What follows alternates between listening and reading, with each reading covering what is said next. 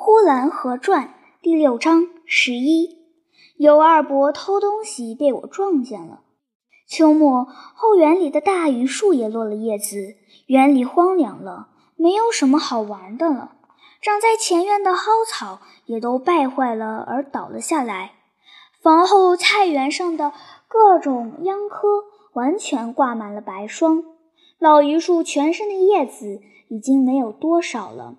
可是秋风还在摇动着它，天空是发灰的，云彩也失了形状，好像被洗过砚台的水盆，有深有浅，空洞洞的。这样的云彩，有的带来了雨点，有时带来了细雪。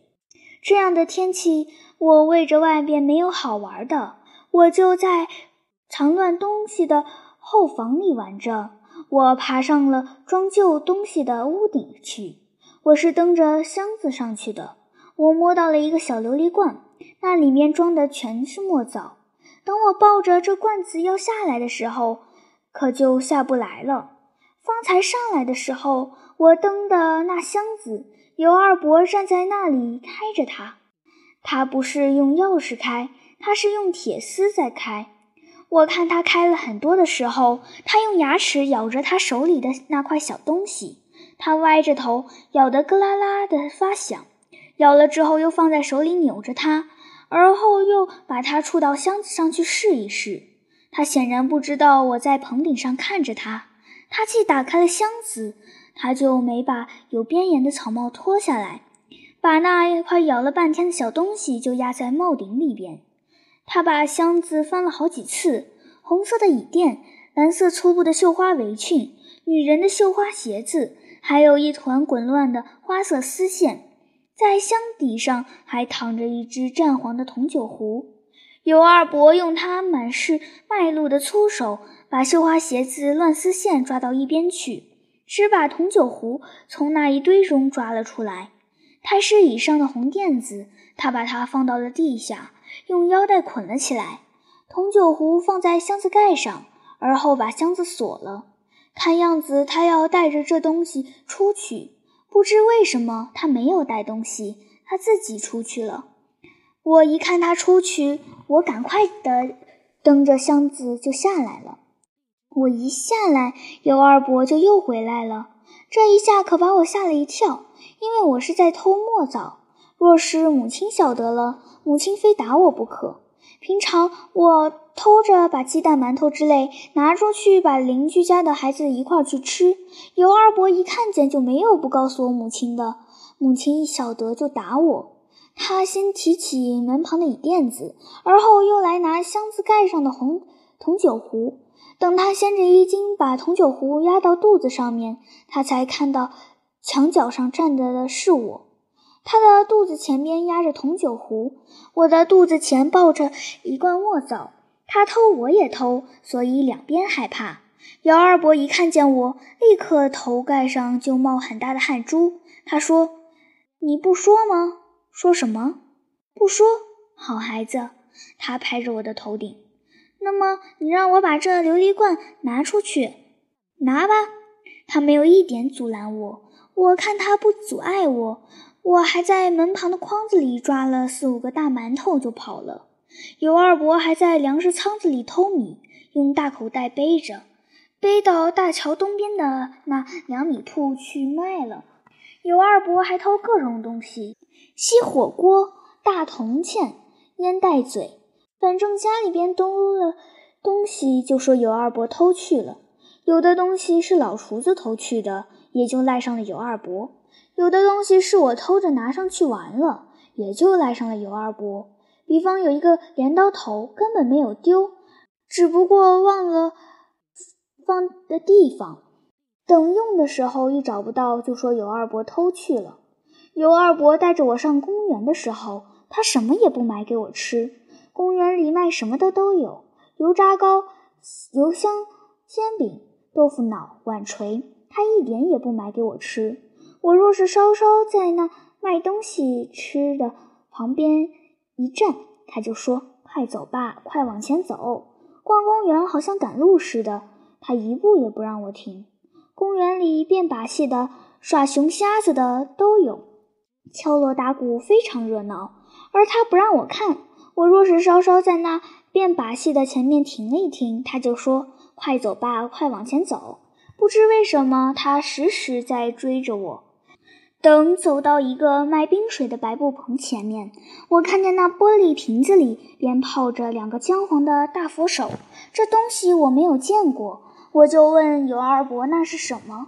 他说：“快走吧，快往前走，好像若多看一会儿功夫，人家就要来打了我似的。”等来到了跑马戏的近前，那里连喊带唱的，实在热闹。我就非要进去看不可。尤二伯则一定不进去。他说：“没有什么好看的。”他说：“你二伯不看这个。”他又说：“家里边吃饭了。”他又说：“你再闹，我打你。”到了后来，他才说：“你二伯也是愿意看的，好看的谁不愿意看？你二伯没有钱，没有钱买票，人家不让咱进去。”在公园里。当场我就拉住了尤二伯的口袋，给他示意检查，检查出几个铜板来。买票是不够的。尤二伯又说：“你二伯没有钱。”我一急就说：“没有钱，你不会偷。”尤二伯听了我那话，脸色雪白，可是转眼间又变成通红的了。他通红的脸上，他的小眼睛故意的笑着。他的嘴唇颤抖着，好像他又要照他的习惯一串一串地说大套的话，但是他没有说“回家吧”。他想了之后，他这样招呼着我。我还看见尤二伯偷过一个大澡盆。